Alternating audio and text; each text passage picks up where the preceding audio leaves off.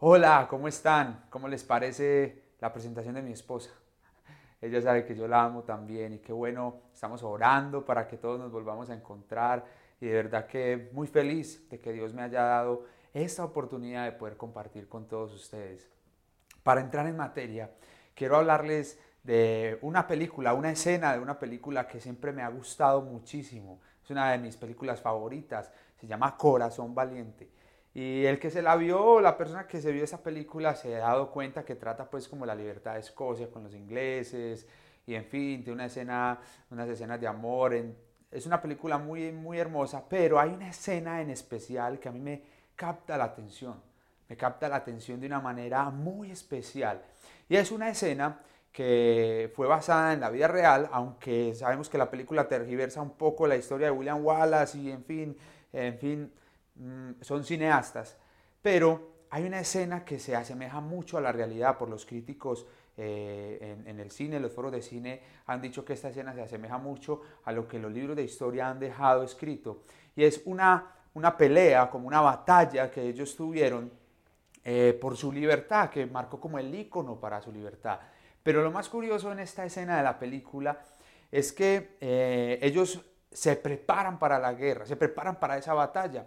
Ellos alistan un terreno para que esté frangoso, para que cuando pasen por ahí los caballos de, los ingleses ellos puedan eh, caer a tierra y poder pelear hombre a hombre. O sea, se ingenian muchas estrategias. Cogen eh, palos de madera, los, le sacan punta, en fin, tantas estrategias, hacen trincheras, se estaban preparando para algo. Pero acaba lo peculiar cuando los ingleses vienen con toda su caballería, que lo superaban en número a ellos, y venían hacia ellos, eh, lo más peculiar de todo esto es que arrancan los ingleses de una manera impresionante en los caballos. Yo creo que la tierra tiembla y ellos están, todos los escoceses que están al otro lado, Escocia contra Inglaterra, están esperando a que Wallace, que es su líder, su comandante, diga algo. Y él lo único que dice es, esperen esperen, esperen que ahí viene toda esa caballería encima. Pero ¿qué hacemos? Esperen, que esperen.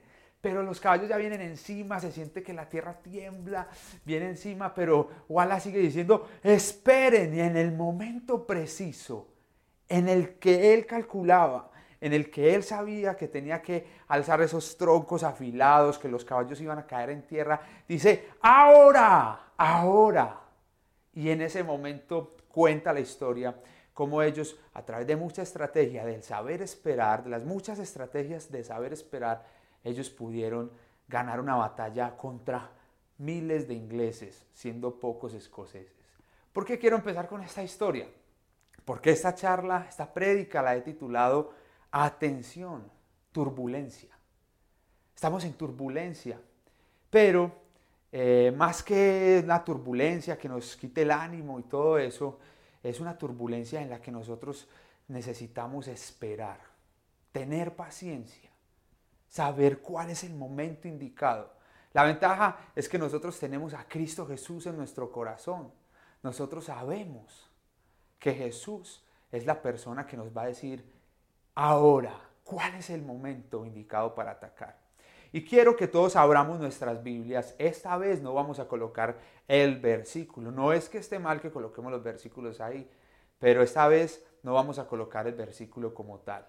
Vamos a invitarte a que abras tu Biblia. Mi esposa ahora les decía que trajeran sus Biblias y es importante que leamos la palabra, más allá de leerla en el celular para que no nos distraigamos, es leerla desde la Biblia física.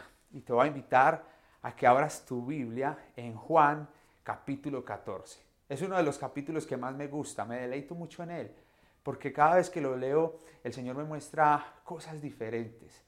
Este capítulo, esto que sucede en el capítulo 14, y por eso el Señor me regaló ese nombre de que turbulencia, ¿qué es turbulencia? Estar turbados. Eh, es un capítulo, es, una, eh, es algo que pasa entre la última cena, entre la última cena que tiene Jesús con sus discípulos y un tiempo atrás, un poco tiempo atrás, antes de ser arrestado, ¿cierto? Antes de ser arrestado, Jesús tiene esta conversación con sus amigos, con sus discípulos. Entonces quiero que vayamos allá al versículo 1, porque lo vamos a leer todo y quiero que todos pongamos mucha atención a esto tan importante que el Señor nos quiere hablar el día de hoy. Dice lo siguiente, capítulo 1, versículo 1 del capítulo 14, dice, no se turbe vuestro corazón. Creéis en Dios, creed también en mí. Vamos a seguir ahí, versículo 1. Dice, no se turbe vuestro corazón. Y cuando uno va y encuentra qué significa la palabra turbar, más allá de que sea un estado de ánimo, turbar significa que tú no prosigas con la tarea encomendada. Hay una definición de la Biblia que me encanta, la tengo aquí, y dice que es alterar o interrumpir la continuidad. Eso es turbar. Dice alterar el ánimo de alguno, de modo que no acierte a hablar ni a proseguir su tarea. Qué tremendo. Jesús les está diciendo a los discípulos, hey, no se turbe vuestro corazón. Sí, estaba interesado para que su corazón no, no estuviera arrugado, triste, angustiado, pero les está diciendo, más allá de eso, les está diciendo, hey, que no se altere la tarea que yo les estoy dando. Que no se altere lo que tienen que seguir haciendo cuando yo me vaya, porque ya les estaba anunciando la, su partida al reino de los cielos. De hecho, eh, antes de empezar el versículo anterior al que acabamos de leer, es cuando Jesús le dice a Pedro que él lo va a negar tres veces. O sea, uno, uno lee esto y uno dice, bueno, entonces Jesús estaba entendiendo que, que sus discípulos de pronto tenían en el corazón algo de no seguir. Y uno podría decir, Jesús dijo eso porque quizás el corazón de él no se turbaba. Quizás el corazón de Jesús no se turba. Y quiero que vayan lentamente dos páginas atrás al versículo, al capítulo 12, el versículo 27. Dice lo siguiente. Pongan mucha atención porque conforme a esto nosotros vamos a basar toda esta prédica y espero que el Señor siga hablando a tu corazón. Mire lo que dice el versículo 27 del capítulo 12 del Evangelio de Juan. Del Evangelio de Juan. Dice, Ahora está turbada mi alma. ¿Y qué diré? Padre, sálvame de esta hora. Mas para esto ha llegado esta hora. Jesús estaba turbado. Él dice, Señor, ahora está turbada mi alma. Eso lo dijo Jesús. Y no es que Jesús estuviera pensando en no seguir, Dios no es libre, que hubiera pensado eso. Él estaba diciendo, está turbada mi alma. Hay una alteración en mi ánimo que está tratando de interrumpir la continuidad y acción de la tarea que me ha encomendado el Padre. ¿Qué está alterando en este momento la tarea que el Padre te está hablando a ti? ¿Qué está alterando? Porque en el nombre de Jesús yo quiero que tú cierres tus ojos y tú le digas, Señor, en el nombre de Jesús, todo lo que turbe mi alma, todo lo que altere la continuidad de lo que tú me estás hablando, se va en el nombre de Jesús. Amén. Amén. Sigamos para el versículo 2. Vamos a leer del versículo 2 al 5, que esto es un deleite. Miren lo que dice en el capítulo 14. Vamos para el capítulo 14, versículo 2 hasta el 5. Dice, en la casa de mi padre muchas moradas hay. Si así no fuera, yo os lo hubiera dicho. Voy pues a preparar lugar para ustedes, para mí, para todos nosotros. Es impresionante. Y si me fuere y os preparare lugar, vendré otra vez. Y os tomaré a mí mismo para que donde yo estoy, vosotros también estéis. Y sabéis a dónde voy. Y sabéis el camino. ¿Cierto? Y me, en el versículo 5 le dijo Tomás, Señor, no sabemos a dónde vas. ¿Cómo pues podemos saber el camino? Eh, de verdad que cuando uno lee estos versículos podría sacar muchas conclusiones, pero el Señor me ha hablado de que eh, aquí también él pudo haber estado turbado. ¿Cómo Tomás, después de tres años de andar con él o algo más, le, le dice a Jesús, muéstranos el camino? La respuesta que sigue es contundente, pero quiero detenerme en algo antes de... Y dice que, y si me fuere y os prepararé el lugar, el versículo 3, vendré otra vez. Y se me viene a la imagen algo, algo en estos días hablando con mi esposa y discutiendo sobre esto, eh, cuando a un niño tú le dices, espérame que ya vuelvo, espérame aquí que ya regreso. Y de hecho hemos tenido experiencias de amigos, familiares que nos cuentan que le dicen al, al hijo que lo van a recoger en el colegio y se les olvida o se les pasa la hora o llegan tarde por culpa de un trancón y el niño puede pasar dos, tres horas esperando a su papá. Ahí en la escuela. Puede estar ahí. Yo tengo un sobrino que amo con todo el corazón y cuando le digo que voy a ir, como ya sabe la hora, él está pendiente de la hora y, cuando no llego a la hora que es, él llama de tío, tío, ya son las seis y, y tú no has llegado. ¿Cierto? ¿Por qué no esperamos a Cristo con, esa, con ese anhelo? Con ese anhelo. Vendré otra vez, les, dice Jesús a ellos. Sin embargo, Tomás le dice en el versículo 5, ¿cómo pues podemos saber el camino? Y aquí quiero detenerme un poco porque Jesús ya había manifestado en un capítulo atrás, había manifestado que su alma estaba turbada y ahora Jesús les está esperando a que sus amigos crean en todo lo que Él ha hecho. Pero quizás a veces hacemos algo por los demás y esas personas no lo ven. Quizás se vuelve parte del paisaje. Quizás no valoramos eso. Creo que Jesús en ese momento se pudo haber sentido bien triste. Bien triste, sanó leprosos, hizo un montón de milagros con ellos. Y Tomás pregunta esto. Entonces es ver que Él va, nos está prometiendo que Él va a darnos una morada con el Padre y nosotros todavía le estamos preguntando cuándo, por qué, por qué estoy viviendo esta situación. Lo que sigue es impresionante. Les quiero contar el por qué. Porque si ustedes siguen leyendo, en el versículo 6 y en el versículo 7, Jesús responde de la siguiente manera. Y dice, Jesús le dijo, yo soy el camino y la verdad y la vida. Nadie viene al Padre sino por mí. Si me conocieran, también a mi Padre conocerán. Y desde ahora le conocéis y le habéis visto. Hay algo muy especial en estos versículos. Cuando Tomás le pregunta en el versículo 5, Tomás, pongan mucha atención, dice, no sabemos a dónde vas hace una pregunta pluralizada, generalizada. Pero Jesús le responde singularmente, personalmente a Tomás. Tomás dice, no sabemos a dónde vas, no sabemos. Y dice la Biblia, Jesús le dijo a Tomás. Como quien dice, te estás involucrando con los demás, te estoy hablando a ti. Te estoy hablando solo a ti. No te estoy hablando a, tantos, estoy hablando a ti. Y le dice, yo soy el camino, la verdad y la vida. Y es un versículo que se ha vuelto estandarte para nosotros como cristianos, un versículo que nos ha dado paz, que nos da tranquilidad. Jesús fue el único en afirmar y en demostrar que Él es el camino, la verdad y la vida. Pero un versículo tan hermoso, tan insigne para nosotros como cristianos, se lo dijo a una sola persona que no estaba creyendo en Él aún no había visto, había un velo en sus ojos. Se lo dijo a una sola persona. Y, ese versículo ha trascendido y nos ha traído verdad y esperanza a una persona. Se lo dijo Jesús, ahora nos lo están replicando a nosotros. Porque quiero hacer énfasis en esto.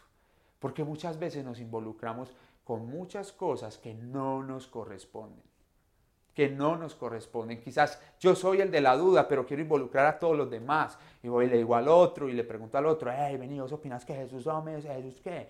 ¿Cómo así que se va a entregar? Y entre nosotros, ¿qué? ¿Para dónde vamos? Pero si mi duda es mi duda, ¿por qué tengo que involucrar a las demás personas? Sin embargo, Jesús les dice, hey, ¿saben qué? Yo soy. Yo soy. Prosigo con el versículo, versículo 8, porque acá la cosa se pone un poquito más candente, más peluda, como se dice por ahí. ¿Qué es lo que pasa? Felipe dice, Señor, tú tranquilo, tú relájate, muéstranos al Padre y basta. Y nos basta. Ya había hablado Felipe, ya había hablado Tomás, pero vuelve y habla Felipe. Felipe habla también en plural y nos basta. Muéstranos al Padre y nos basta. Yo quiero que ustedes se imaginen la escena de Jesús en ese momento. Gracias a Dios, Él era Jesús y amaba más que yo y más que todos nosotros.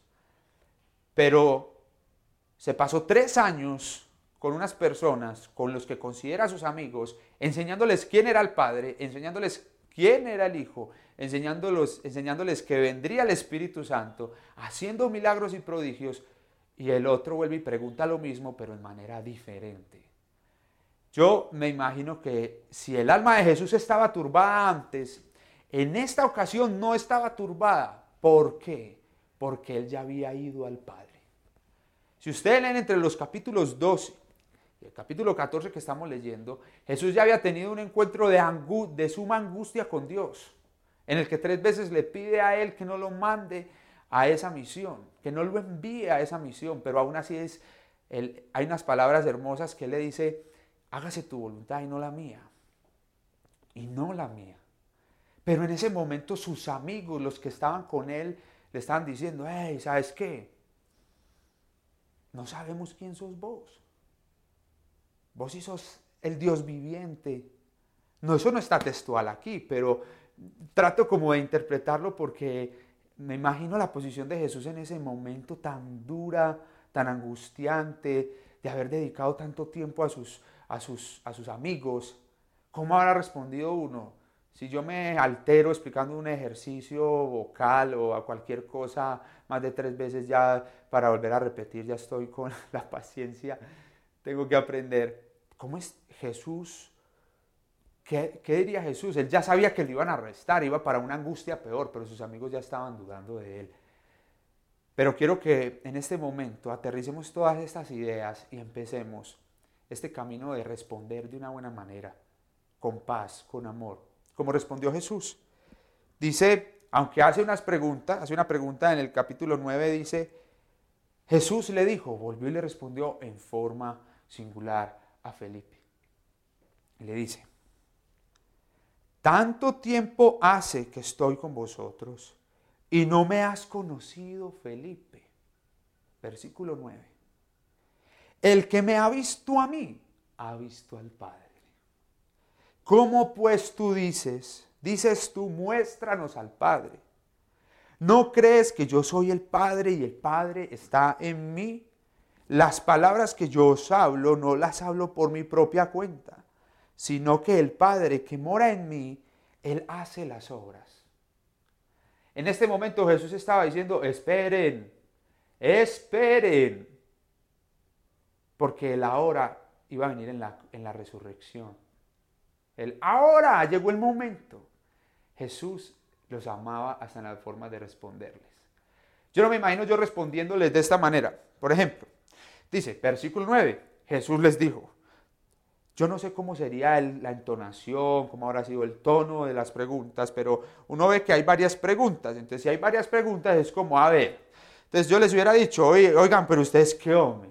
Tanto tiempo con estites tanto tiempo, tanto tiempo conmigo, dice, y no me han conocido. El que me ha visto a mí ha visto al Padre. ¿Cómo pues ustedes dicen que no? O sea, yo pienso que Jesús tuvo la suficiente paciencia de no estar turbado en ese momento. Y vuelvo y les digo, la clave de que Jesús, la clave para que Jesús no estuviera turbado en ese momento, era que ya había pasado tiempo con el Padre que ya les estaba diciendo en el versículo 10, las palabras que yo os hablo no las hablo por mi propia cuenta, sino que el Padre que mora en mí, Él hace las obras. Y me quiero detener en esto porque quizás nosotros no hemos tenido el entendimiento de saber responder a las inquietudes de las personas que lo están buscando a Él. Y me quiero detener en algo.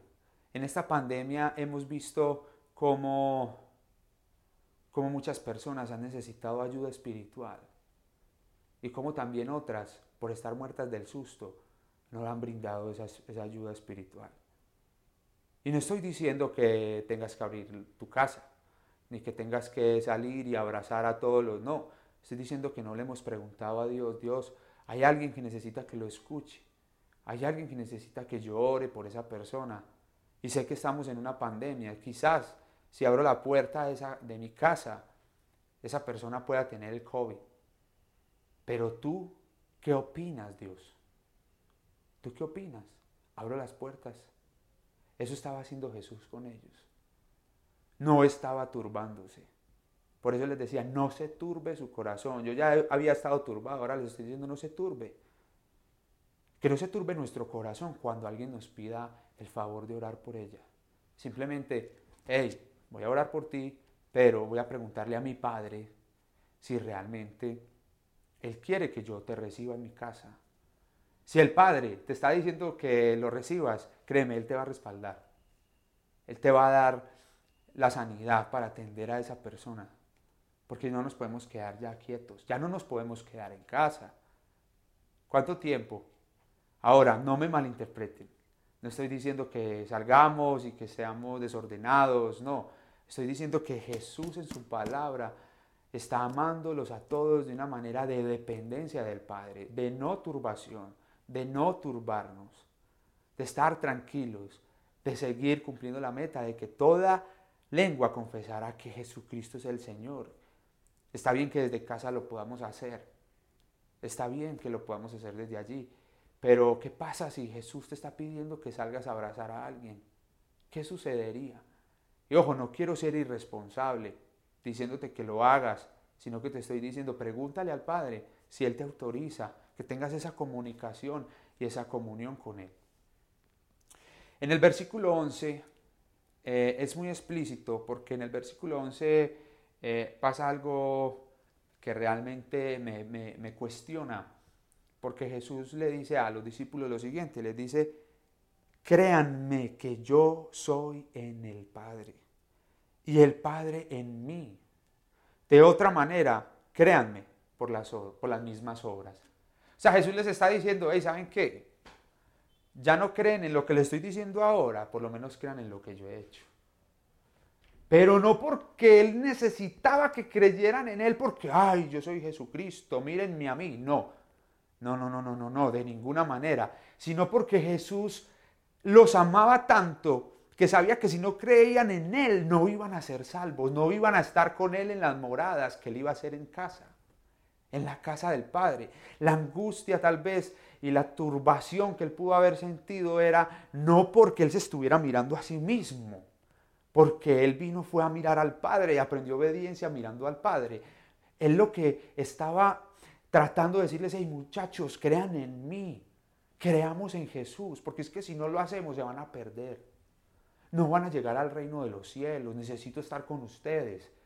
Y si no creen, pues por lo que les estoy diciendo, por lo menos crean por lo que yo he hecho multiplicación de los panes a cinco mil, a cuatro mil, eh, vista a los ciegos, eh, sanar el flujo de sangre de una mujer, eh, darle caminar, que la gente pudiera caminar, los paralíticos, tantos milagros que hizo Jesús, por lo menos crean, crean en lo que yo, en lo que yo hice pero no para que se miren a ustedes mismos, ni para que me miren a mí, sino para que sean salvos, para que conozcan al Padre. Por eso una y otra vez les está diciendo, el que me ha visto a mí, ha visto al Padre.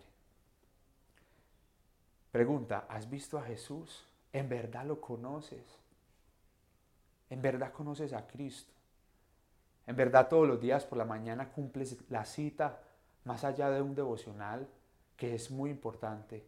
¿Cumples la cita con Él? hablas con Él.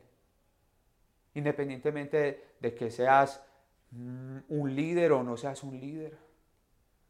Miren, antes de seguir el versículo 12, 13 y 14, quiero de corazón que en este momento ustedes ahí en sus casas se pregunten en lo siguiente.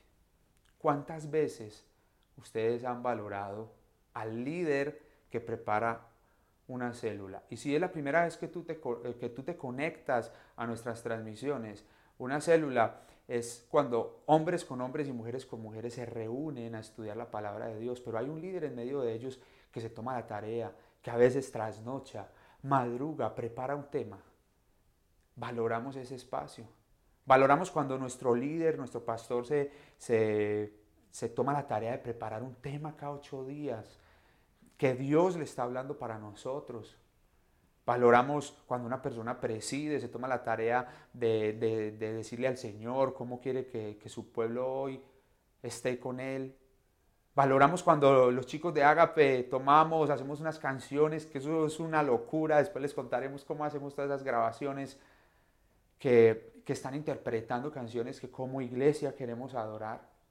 ¿Y por qué les quiero decir esto? ¿En qué viene al tema? Todos los discípulos, todos, porque ya Felipe estaba hablando por todos, Tomás estaba hablando por todos, la gran mayoría, de hecho Juan fue el único que fue con él a la cruz, los otros se fueron, estaban muertos del susto. Todos esos discípulos, yo logro interpretar, eso no lo dice la Biblia, pero logro interpretar que todos esos discípulos se les volvió parte del paisaje lo que Jesús estaba haciendo. Quizás Jesús ya llevaba mucho tiempo con ellos. Entonces, ah, es más, un ciego. Así, ah, ay, qué maravilloso. Pero quizás se les olvidó después. Se nos olvidan los milagros que hace el Señor, la sanidad que nos ha dado, el hogar, la comida, que no ha visto justo en desamparo, la sanidad que nos ha traído. Se nos olvida, quizás a ellos, ah, Jesús multiplicó cinco mil para cinco mil personas y luego para cuatro mil y luego sanó, sí, se les olvidó. Y saben qué lo que me mostraba el Señor con esto, que nosotros tenemos que valorar al que tenemos en casa. Si Jesús está con nosotros en casa, ¿por qué a nosotros se nos vuelve parte del paisaje que Jesús haga un milagro todos los días? Que podamos ver llover, en fin, tantas cosas que pueden ser muy lindas, pero ¿por qué no valoramos que tenemos pulso, que podemos respirar, que hay alguien a nuestro lado que el Señor les ha regalado una poesía, una canción, una melodía, una prédica. ¿Por qué no valoramos eso? ¿Por qué nos quedamos pensando, ah, no, sí, o ah, va a volver a hablar Andrés, no, tal cosa? ¿Por qué no decimos, ah, qué tremendo? Eh, a, Homer el Señor le regaló una nueva melodía, una nueva canción. Ve, esta persona quiere cantar, vamos, el Señor está poniendo ese sentimiento en su corazón. Ve, qué chévere que vamos a volver a, que vamos a volver a, reunirnos y que estarán haciendo Estelita y Liliana y que estará haciendo Daniel, que estará haciendo Erika, que, que, como es, que estarán los líderes Pablo y Claudia, que estarán preparando, el Señor que les estará diciendo, valorar lo que están haciendo. Nosotros como Senfol tenemos eh, muchos proyectos de alcance, varios proyectos de alcance. Grupo de Vida, La Mujer y su Significado, el periódico Tiempo de Paz, que por ahí fue nominado a un gran premio. Pregunta, ¿será que como Tomás y Felipe y los demás discípulos nos quedamos esperando a valorar lo que hay en casa o valoramos lo que hay afuera? ¿Será que nos quedamos esperando a lo que el extranjero habla y no estoy diciendo que sea mal, malo mirar otras cosas, no, no, no, no, no, para nada. Estoy diciendo es, ellos, los discípulos, estaban viendo que Jesús estaba angustiado, fue a orar, eh, fue a orar, le está diciendo, mi alma está turbada, porque si alguien lo escribió fue porque lo escuchó de él. Jesús permitió que alguien escuchara eso. Y después dice a ellos, no se turben, pero ellos lo único que están haciendo es turbarlo a él diciéndole, hey, mostranos al Padre, el que tanto les ha mostrado, les dice, hey, mostranos, ¿cuál es el camino? Y estos manes no entendieron, ¿qué pasó? ¿Será que no lo hice bien? No, Jesús lo hizo muy bien. Pero ellos no estaban valorando la vida eterna que estaba en sus a su frente, en cara a cara, face to face. ¿Qué pasa cuando uno de nosotros tiene una idea? De ir a evangelizar la ciudad de Medellín, toda la comuna 14 a la que nosotros pertenecemos. Lo valoramos, no le hacemos caso, decimos que está loco. Yo te quiero invitar a que tú valores lo que tenemos en casa, a los grandes líderes que el Señor está levantando, a que potencialicemos con nuestro apoyo y nuestro ánimo a todos, a los que hacen un tema cada ocho días, para las reuniones de movimiento, a los líderes de célula. ¿Hace cuánto no vas a célula y no valoras el espacio de que un líder prepara un tema para ti? Es importante. El hecho de que no tenga un valor económico no quiere decir que sea barato. El hecho de que tú llegues a una célula y, y, tú digas, por esto no tengo que pagar absolutamente nada, no quiere decir que no sea, es algo que no tiene precio. Es algo que no tiene precio porque hemos dado por gracia lo que por gracia hemos recibido. No tenemos que pagar. Jesús ya pagó por nosotros. Valoremos los espacios, los milagros que Dios está haciendo a través de nosotros. ¿Qué pasa si un hermano, un amigo de nuestra célula llega y nos dice que sanó a alguien, que lo sanó de un cáncer, de una dolencia corporal, que impuso sus manos y le dio vista a un ciego? ¿Le vamos a creer o le vamos a decir que está loco? ¿O le vamos a, valorar eso y vamos a decir, tiene don de sanidad? Vamos a orar por esa persona. vamos a valorar lo que tenemos en casa los artistas que están saliendo, los youtubers que van a invadir las redes sociales del mensaje de Cristo. Vamos a valorar. Ahí los chicos de vida estudiantil tienen unas cuentas espectaculares en Instagram. Vamos a seguirlos, vamos a volverlos masivos. Vamos a seguir las cuentas de Zenfol. No porque necesitemos seguidores, no, necesitamos impactar lo que se está moviendo alrededor. Quiero que vayamos al versículo 12, 13 y 14 para que terminemos, podamos orar. quiero que pongamos mucha atención y dice, de cierto, de cierto os digo, les está afirmando a todos, el que en mí cree las obras que yo hago, o sea, está diciendo, más allá de que entonces no creen lo que les digo, las obras que yo hago, él las hará también. Pongan mucha atención, por favor. Y aún mayores hará, porque yo voy al Padre. ¡Wow! Tremendo. ¿Voy a hacer mayores cosas que Jesús o todavía no me la creo? ¿O todavía estoy pegado de algo que Él me está diciendo que entregue? ¿O todavía estoy esperando a, ser multimillonario para poderle servir? ¿O voy a salir y voy a hacer mayores cosas? No sé si han escuchado todos los testimonios que hemos pasado por por estas transmisiones. ¿Han visto los milagros que el Señor ha hecho o ya se nos olvidó? Hemos llamado a esas personas que han dado testimonio. A Lina, a su mamá, a Tomás, a, tantas personas que en este momento, hoy los de Líder Impact, que dieron su testimonio. Eh, en fin, los que están haciendo grupos vida, los del amor y su significado, las parejas, tantas personas se nos están olvidando o estamos llamándole y decimos, hey, qué bien, ese testimonio tuyo me animó, qué bueno que sigas viendo la gloria de Dios, vamos a animarnos juntos como iglesia. Versículo 13 y 14, es impresionante cómo Jesús, en medio de estos renglones, de esta poesía, les dice a ellos, hey, ¿saben qué? Yo estoy en el Padre.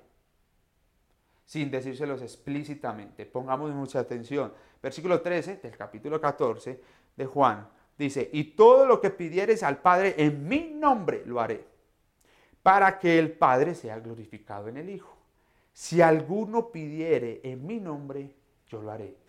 Como quien dice, ¿saben qué? Usted le piden al Padre, pero si se lo piden en mi nombre, yo lo hago. O sea, como quien dice, Él y yo somos uno. Somos uno, estamos unidos. Y por eso quiero terminar con algo muy chévere que el Señor me ha mostrado de que no nos turbemos como iglesia, no nos turbemos, vamos a volvernos a encontrar. Más allá de las cuatro paredes o de todo eso tan hermoso que el Señor está haciendo en el centro de la Gran Comisión, en el CGC, más allá de todo eso nos vamos a volver a encontrar y nos vamos a volver a abrazar en el nombre de Jesús. Nos vamos a volver a ver. Pero quiero que valoremos todo lo que el Señor ha hecho en medio de todos estos sábados que hemos transmitido. Y por eso yo quise hacer lo siguiente. El Señor me levantó muy, muy pensativo en todos los nombres de los temas que el Señor ha hecho. Y quiero leerlo con mucha atención, quiero eh, de verdad contarles a ustedes, a todos, lo que el Señor me había mostrado. Quiero leerlo desde acá, desde mi PC, porque de verdad que me, me, da como, como, como una especie de alegría que me provoca llorar el Señor, cómo nos ha hablado en este tiempo en este tiempo. Entonces ahí ustedes en sus pantallas van a ver cómo va a pasar cada nombre de cada tema en negrilla, ¿cierto? Resaltado. Para que miren desde que empezó la pandemia, desde que empezaron estas transmisiones, como el Señor me ha venido hablando y creo que a ti también. Y dice así.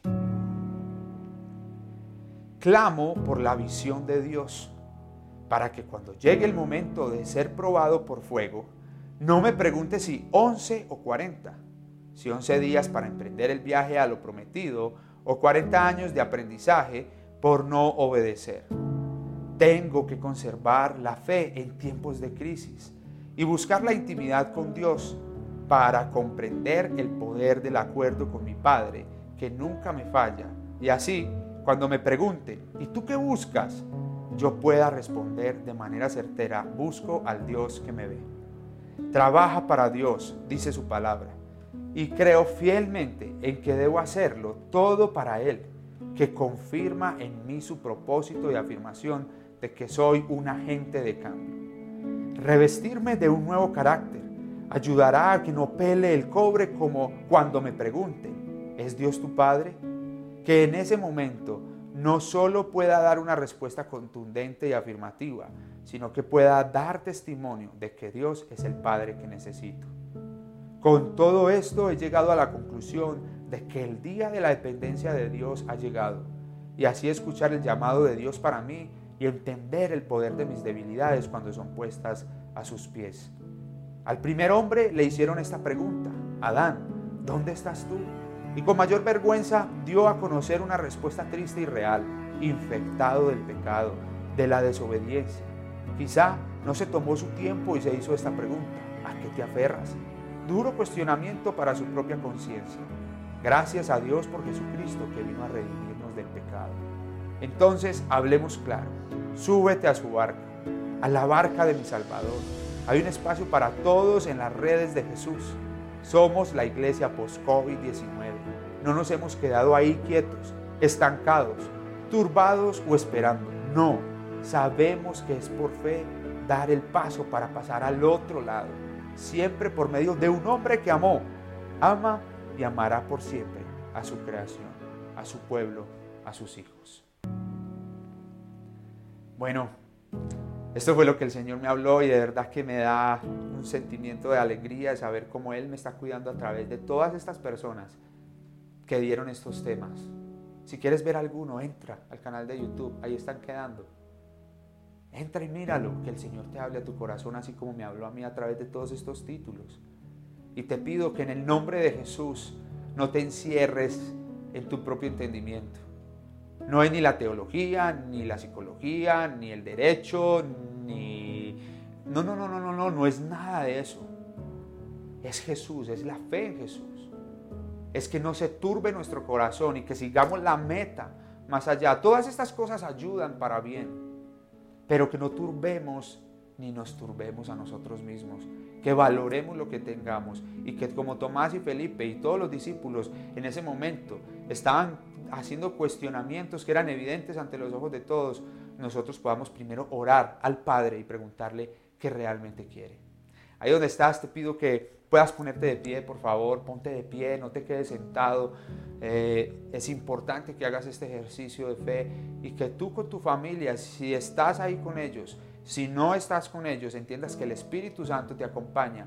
Pero si estás con alguien al quien tengas que pedirle perdón, antes de pedirle perdón, por favor toma su mano y alza tus manos al cielo y dile, Jesús, gracias por darme tu vida y por darme tu amor.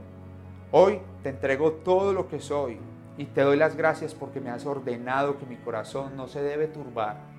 Te pido que pueda mirar al Padre, que si hay alguien que necesita una oración en medio de toda esta pandemia, tú Señor me digas si lo debo atender o no si tengo que ir, Señor, con todos los protocolos de bioseguridad o no. Que tú me digas, quiero depender de ti, Señor, no quiero ser irresponsable y tampoco quiero desobedecer las autoridades, pero quiero enfocarme en ti, que tú me cuentes si estoy autorizado para hacerlo, si tú quieres darme ese permiso.